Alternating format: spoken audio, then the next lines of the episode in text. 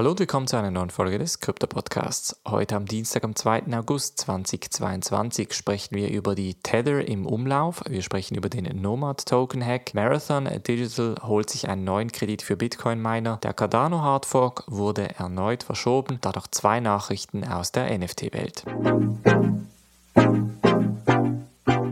springen wir in diese erste News Story und zwar geht es um Tether bzw. die Tether Supply, also die Anzahl der Tether Token des Stablecoins, welche im Umlauf sind, welche eigentlich monatelang eher im Rückgang war. Das ist ganz normal im Bärenmarkt, haben die Leute die Tendenz eben raus aus dem Kryptomarkt zu gehen und deshalb auch entsprechend Stablecoins umzutauschen. Jetzt aber scheint es so, als würden die Tether im Umlauf wieder zunehmen und zwar das Ganze um 0,7% oder etwa 500 Millionen Millionen US-Dollar Gegenwert gestiegen. Tether ist ja eines der größten Stablecoins und hat einen Marktanteil im Stablecoin-Bereich von etwa 43 Prozent mit einer Gesamtkapazität momentan von 66,3 Milliarden USDT im Umlauf. Jetzt ist Tether sicher die größte Stablecoin, gleichzeitig aber die Stablecoin, die am kontroversesten ist. Und zwar geht es darum, dass man immer gemunkelt hat, dass Tether eigentlich aus der Luft gedruckt werden. Das heißt, wenn jemand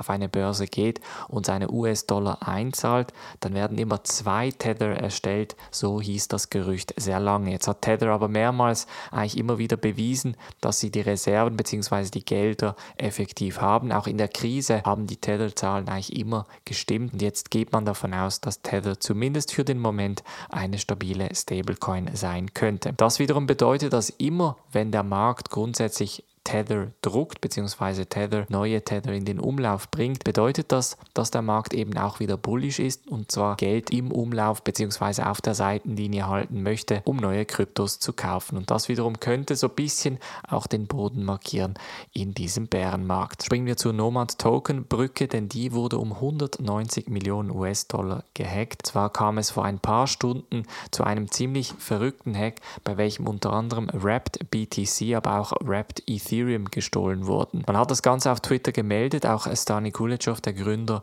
von Aave, hat das Ganze gemeldet, aber meistens ist es dann eben schon zu spät. An diesem Punkt wurden bereits 126 Millionen US-Dollar rausgenommen. Die restlichen Gelder scheinen mittlerweile eben auch rausgenommen worden zu sein, denn momentan gibt es auf dem Contract nur noch 651 US-Dollar Gegenwert an Tokens. Jetzt scheint es aber so, als wäre das Ganze größtenteils ein sogenannter White Hat Hack gewesen.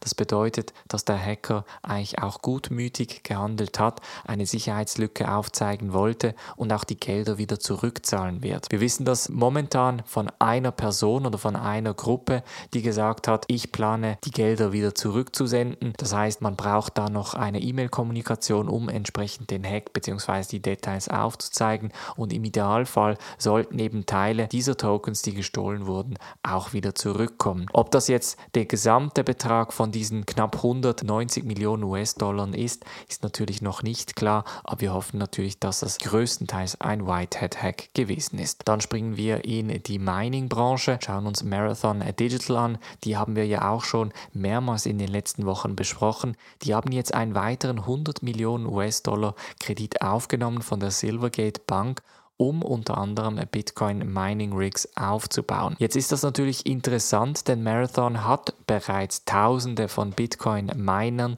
welche momentan eben leer stehen. Das bedeutet, die Bitcoin Miner können gar nicht eingesetzt werden, weil sie in West Texas eben noch nicht die Möglichkeiten dafür haben und trotzdem nehmen sie einen weiteren Kredit von 100 Millionen US-Dollar. Der Kredit kommt mit etwa 7,25% Zins, kann mit 50 Millionen US-Dollar sofort bezogen werden und weitere 50 Millionen können in 270 Tagen bezogen werden. Das bedeutet, Marathon Digital plant weiterhin auszubauen, plant weiterhin vor allem Bitcoin-Mining-Geräte zu kaufen. Man muss dazu natürlich sagen, die Bitcoin-Preise, dadurch, dass sie gesunken sind, ist natürlich die Bitcoin-Mining-Profitabilität auch entsprechend gesunken. Das bedeutet, Marathon Digital braucht da extrem tiefe Strompreise, um das das Ganze profitabel aufzugleisen. Dann springen wir zu Cardano, denn die verschieben den Vasil Hardfork erneut. Man spricht von mehreren Wochen. Wir haben ja über den Hardfork gesprochen. Da hieß es, es wird vor allem Geschwindigkeit und Skalierbarkeitsupgrades geben.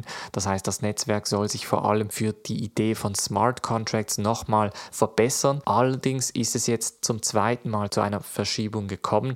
Und jetzt natürlich die Frage, könnte es eventuell gleichzeitig mit dem Ethereum Merge kommen? Der Ethereum Merge ist momentan etwa auf den 19. September angesetzt und ist jetzt natürlich die Frage, ob sie etwa gleichzeitig kommen. Ich würde persönlich behaupten, wenn der Hardfork gleichzeitig kommt wie der Ethereum Merge, wird das nachrichtentechnisch schlechter für Cardano ausfallen, weil die Schlagzeilen eher auf Ethereum zeigen werden. Oder aber es kann natürlich besser ausfallen, wenn der Ethereum Merge nicht erfolgreich stattfinden wird. In jedem Fall meiner Meinung nach eine riskante Strategie. Das heißt, ich würde den Vasil Hardfork entweder vorher oder ganz klar nach dem Ethereum Merge rausbringen, um auch rein PR-technisch da entsprechend zu punkten. Dann springen wir in die NFT-Welt und sprechen über Tiffany und Co., den Luxus-Diamantenhersteller. Die haben nämlich angekündigt, dass sie mit NFTs ein NFT rausgeben werden, vor allem für die CryptoPunk-Halter. Und zwar soll es eine Kollektion von 250 NFTs geben, die von Tiffany's direkt rausgegeben werden, welche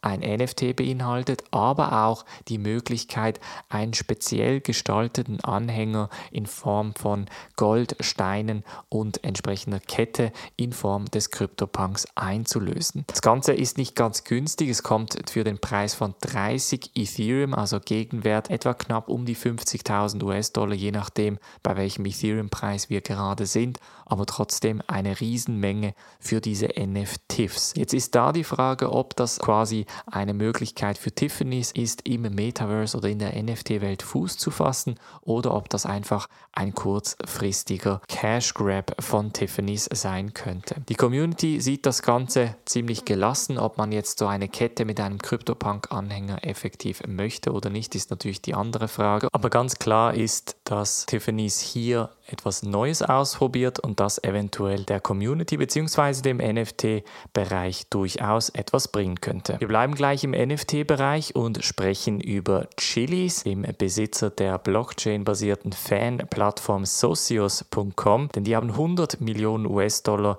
in den NFT- und Metaverse-Arm von dem FC Barcelona investiert. Das ist etwa ein 24,5-prozentiger Anteil der sogenannten Barca Studios, das heißt so ein bisschen der separate Arm, welchem der FC Barcelona ins Metaverse einsteigen möchte. Man möchte natürlich hier neben den Fan-Tokens, welche ja Socios.com entsprechend für Juventus, Paris Saint-Germain, Manchester City, aber eben auch Barcelona rausgibt, zusätzliche Dienstleistungen für den Barcelona Fan-Token rausbringen und da entsprechend auch mit dem Metaverse zusammenarbeiten bzw. das Metaverse effektiv und gewinnbringend einsetzen. Spannendes Vorhaben und ich glaube nach wie vor, dass Chilis da eigentlich, ich sag mal, im Fußball-NFT-Fansegment die ganz klare Nummer 1 ist. Das war's von der heutigen Folge. Wir hören uns morgen wieder. Macht's gut und bis dann.